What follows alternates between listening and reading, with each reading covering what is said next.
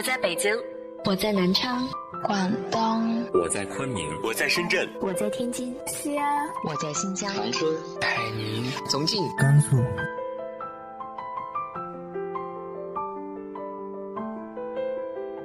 这里是 FM 幺八零八四，昨天的你的现在的未来，我是主播背着吉他的蝙蝠女侠。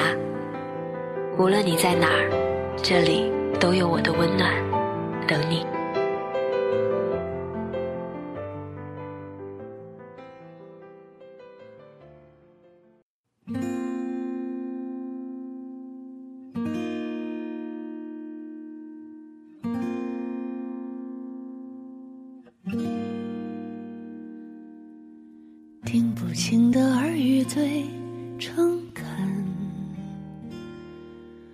看不到的内心都忠贞。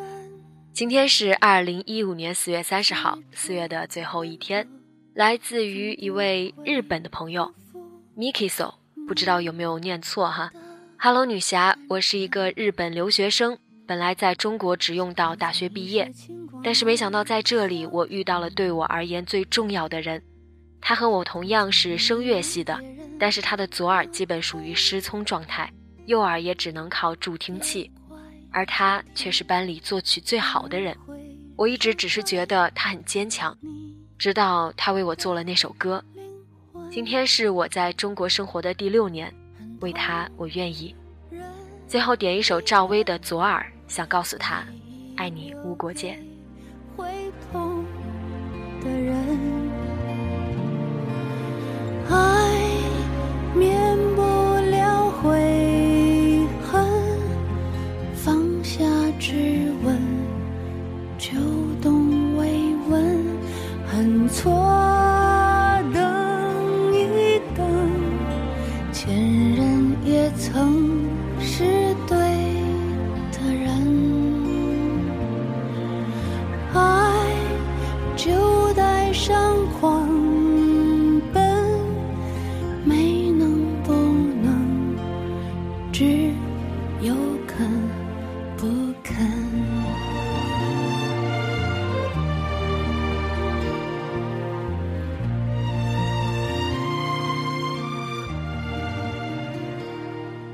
谁不曾因为看懂一个人？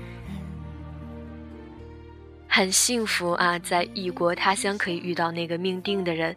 希望这位朋友和他的那个他可以这样一直幸福下去。也想告诉所有的听众朋友，无论你来自哪里，无论你现在在哪儿，都希望你可以在这里通过我的声音感受到不一样的温暖。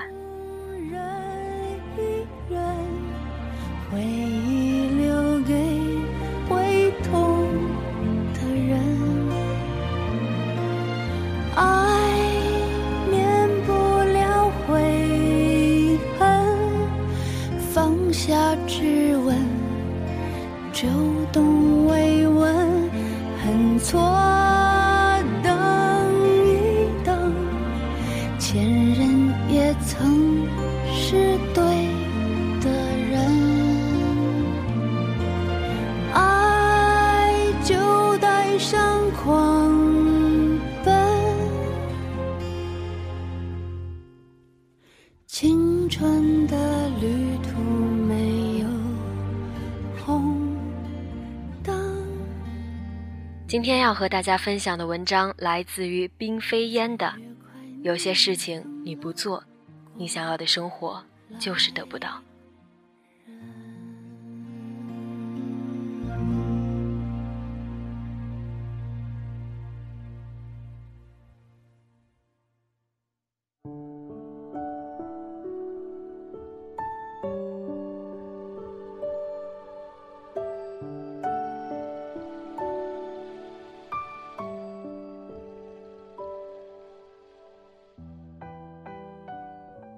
二十二岁的 S 姑娘在小城市有着一份不错的工作，她却为婚嫁的事情所烦恼。不出众的外貌和略有些汉子的性格，让她的桃花迟迟不开。她打算出国或者换工作到大城市，但迟迟无法下定决心。一方面，现在的工作是高薪和国企；一方面惧怕出国的复杂流程和大城市的激烈竞争，就这么纠纠结结了六年。到了二十八岁，由于社交圈子的狭隘，她还是那个长相平凡、心思粗放的她，只是成了剩女。工作上，由于性别和单位性质的限制，虽然十分刻苦，但只是普通职员。她的高学历和单身身份让她在小城市备受侧目，于是狠下心来。跳槽到了上海，新公司给了一个职位，还提供了一个有院子的宿舍，工资也比以前高了好几千，再攒攒加上以前的投资，就可以付个首付。工作对于出色的他并不算有难度，多年的积累经验让他如鱼得水，开始收获以前很少听闻的肯定。刚换工作，再加上加班比较多，他并没有很多时间去认识新的人。但是随处可见的书店、公司边上的健身房和类型多样的活动，已经让他开始关注时尚、新事物和自己。公司的大龄姑娘也有好几个，她也不觉得孤单和异类。有一次代表公司去交涉业务，对方的小伙子见她做事认真、待人诚恳，要了他的电话，后来开始约他吃饭。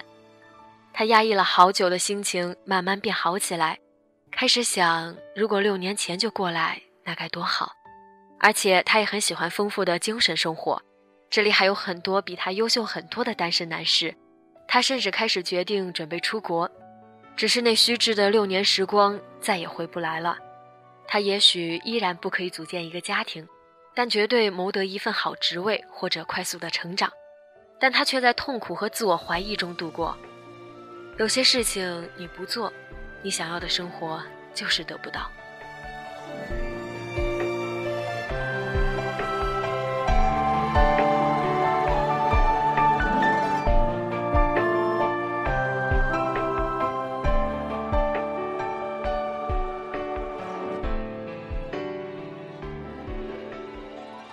二十五岁的 K 姑娘奔波在相亲当中，她最近的一个相亲对象觉得她别的都很好，就是有点胖。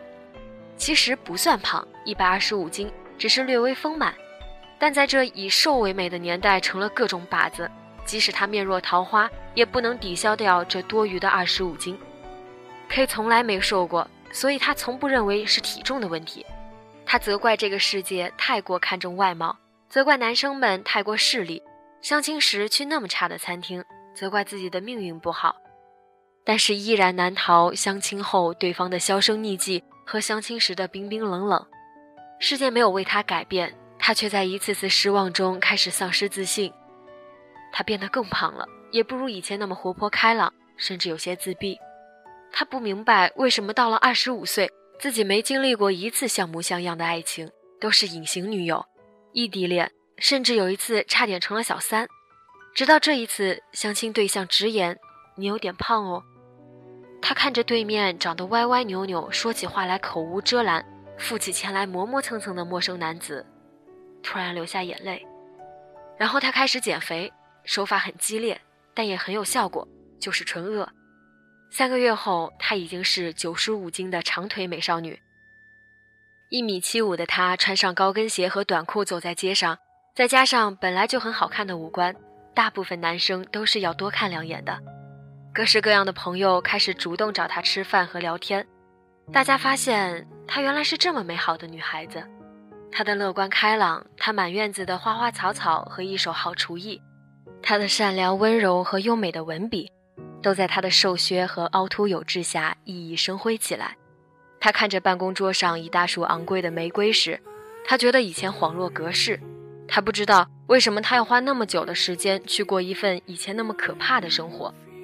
十七岁时候不减肥，让你没有初恋；二十五岁不减肥，你依然没有初恋。爱情和工作一样，都是谈条件的，只是条件不一样。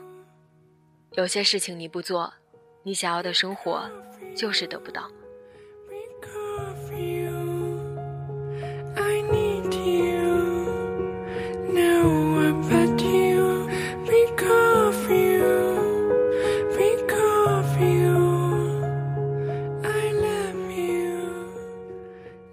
三十岁的 Q 姑娘奔波在尘土飞扬的生活和父母弟弟严重的情感勒索中，她自己住在地下室的角落中，穿着五年前的衣服，头发干燥枯黄，一脸的沉重和苦涩，时常半夜会哭，不知道未来在哪里。如果有电话响，肯定是母亲打过来诉苦和向她要钱。她所有的积蓄都拿给弟弟买房子了，现在小侄子出事了，各种费用依然是她负责。偶尔不答应，想起母亲苍老的模样和多病的身体，又心生难过。她是不聪明但用功的女生，所以在工作上常常遇到不如意的事情，也没有时间谈恋爱。对于示好的男生又不懂回应，这些生活和情感的压力常常让她喘不过气，还负担着一家人的期待。她有种生不如死的感觉，但还在努力地撑着。直到有一天，弟弟又打过来要钱，而他刚刚为了省卧铺钱做了两天一夜的硬座。他突然觉得悲哀又愤怒，因为弟弟要钱不过是不肯安装两兆的宽带，而一定要装四兆的宽带。他决定应该结束这一切了。他打电话给母亲，说出这么多年的辛苦和以后可能要为自己考虑了。母亲惊讶又愤怒。指责他是白眼狼，并把电话挂了。弟弟又打过电话来，质问他为什么这么做，把母亲都气病了，并对他进行了批评。他想了想，飞回去看了家人，细心照顾，但是还是坚定且温和地坚持着自己的主意。就这么几天，母亲突然哭出来说：“这些年也多亏了他，现在是该考虑他自己了。”他温柔地抱着母亲说：“并不是责备他们。”回来之后，他就轻松淡定了许多，拿出攒了许多年的公积金付了首付，商贷买了房，甚至任性的透支了点信用卡，为自己买了个高端手机、几件漂亮的大衣，和做了个新发型。他还为母亲买了一件羊毛的大衣，告诉他弟弟长大了要相信他自己生活的能力。出乎意料的是，弟弟竟然是支持他的，说他会好好照顾母亲的。他和母亲、弟弟的关系甚至比以前好起来了，因为学会了沟通，而且他发现母亲和弟弟也是十分希望自己幸福的，只是观念和表达的方式有问题。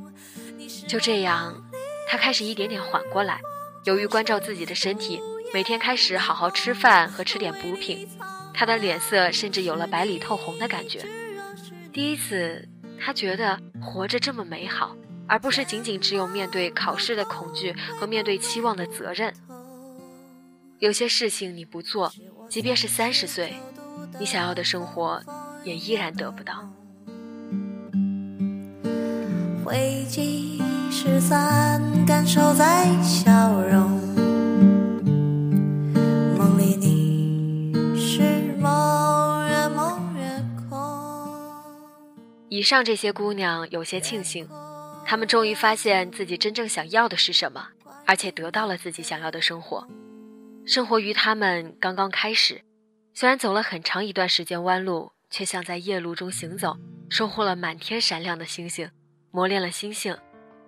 他们还是有些遗憾，这么简单的道理，以前为什么不知道？非要用时间和教训才能换取？在踌躇和懵懂中，许多美好与他们擦肩而过。如果以后有儿女，一定早早告知。有些事情你不做，你想要的生活就永远得不到。还在想要那份看起来很不错的工作，既可以周游列国，又可以轻松高薪。可是你的学历好像不够，为什么不去把学历变得更好？不过是三四年的时间，否则你十年之后依然守着这份侵占你所有时间，却给你只够生活的薪水的工作。还在暗恋着那个看起来帅帅的、做事得体的男孩子，你看看自己，灰头土脸、笨拙粗鲁，但是对那些同样不修边幅的和你差不多的男孩子又爱不起来。为什么不去过精致的生活？美好的身材可以靠饮食节制和勤于锻炼获得，气质可以靠智慧慈悲的内心和优雅的举止获得，面容可以靠合适的发型和光洁的皮肤进行修饰。即使你仍然得不到那个男孩子的青睐，但是为什么不试一试？否则吃着零食看着韩剧的你，十年之后依然如此，生活在幻想和惨淡的现实中，或者嫁给一个自己看不上的男孩子，过着怨气冲天的生活。还在羡慕那个会四国语言、总是可以轻松交到朋友的姑娘，还在看着自己那些深深埋没的小天赋，十分不甘心。生活不仅仅有静止和重复，我们已经来到了一个时代，只要你的渴望合理，你付出努力，世界会找到方法帮你实现。我们已经来到了一个时代，都在追求生活的品质，我们期盼和所有自己喜欢的东西在一起，而不是仅仅活着。嫁给自己喜欢的人，做着自己喜欢的事情，有着自己想要的亲密关系，向自己喜欢的方向前进着。对于我们，都是像呼吸一样重要的事情。只是有些事情，你一天不做，你就多一天生活在自己不想要的环境中，而且不想要的今天会导致更不想要的明天。既然时代给了我们选择的权利，告诉了我们得到想要的人生的知识和道路。那么为什么不及早踏入追求的路途中？生命很长，何时上路都来得及。重要的是为渴望奔跑，无比轻盈。你看，奥普拉有了自己的电视节目，蒋方舟、安如意、十二、安妮宝贝靠不停的写作得到了许多的关注和金钱。你如果去关注他们的传记，就知道，坚持也是需要勇气的。你看《破产姐妹》里的 Caroline 和 Max。开了自己五彩缤纷的 cupcake 店，而且在全世界掀起了蛋糕热。你看维多利亚多年保持零号身材，为英俊的贝克汉姆生了一堆孩子，生活在镁光灯下二十年，这好像每个小女孩的梦想。她可曾经也是一个胖姑娘。你看你的妈妈都开始跳起了广场舞，出去旅行，买一双有点贵的鞋子，或者不再逼你嫁人，你是不是？更应该勇敢一点。有些事你不做，你想要的生活就永远得不到。